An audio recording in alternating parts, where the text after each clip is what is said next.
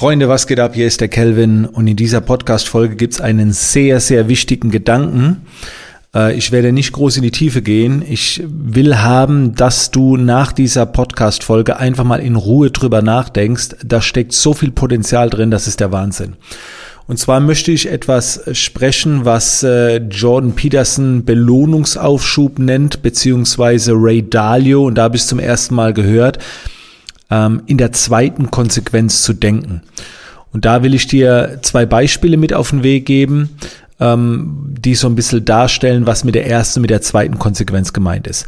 Wenn du zum Beispiel an den Kühlschrank gehst und dort irgendetwas findest, eine Süßigkeit, Schokolade oder wie auch immer, sagen wir mal eine Tafel Kinderriegel. So. Dann ist die erste Konsequenz, dass wenn du den, die Tafel Kinderriegel isst, dass es verdammt gut schmeckt und dir ein richtig geiles Gefühl gibt. Die zweite Konsequenz ist aber, dass du dir wahrscheinlich gerade etwas zugeführt hast, was dir langfristig gesehen nicht unbedingt positiv in die Karten spielt. Zumindest nicht dann, wenn du das regelmäßig jeden Tag zu dir nimmst. Und das ist so die erste und die zweite Konsequenz. Ich gebe dir noch ein Beispiel und da gehen wir jetzt einfach mal an, äh, an einen Workout, also an eine Übung im Fitnessstudio oder wie auch immer oder genereller Besuch eines Fitnessstudios. Du gehst trainieren. Die erste Konsequenz ist, ähm, es ist sehr, sehr anstrengend. Ne? Also du schwitzt, du hast vielleicht Schmerzen oder wie auch immer, es nervt. Also das ist die erste Konsequenz. Und die zweite Konsequenz ist aber die, dass du dich danach gut fühlst, beziehungsweise du hast deinem Körper etwas Gutes getan, er hat sich dadurch verbessert, du wirst langfristig dein Wohlbefinden steigern, du hast, bekommst vielleicht eine bessere Kondition und so weiter. So. Also, das sind die ersten äh, oder die, die beiden Konsequenzen. Und wie gesagt, John Peterson sagt auch darüber, die äh, aufgeschobene Belohnung oder Belohnungsaufschub. Das heißt, du tust Dinge, wo du in der ersten Konsequenz vielleicht nicht davon profitierst. Du weißt aber faktisch betrachtet, dass es in der zweiten Konsequenz viel, viel mehr bringt. Und da gilt es jetzt zu reflektieren, was machst du den Tag über, die Woche über? Bist du jemand, der kurzfristig denkt, jetzt schnell gerne die Belohnung hätte? Oder bist du jemand, der eher langfristig denken kann? Ich muss dir ganz ehrlich sagen, bei mir selbst ist es eine Mischung. Also ich brauche die kurzfristige erste Sequenz, die mir gut tut. Da gibt's natürlich auch ähm, Abwandlungen dazu. Ne? Dann ist es halt keine Tafel Kinderriegel, dann ist es vielleicht mal ein Proteinriegel oder wie auch immer. Ähm, aber letztendlich zählt immer, was du langfristig davon hast.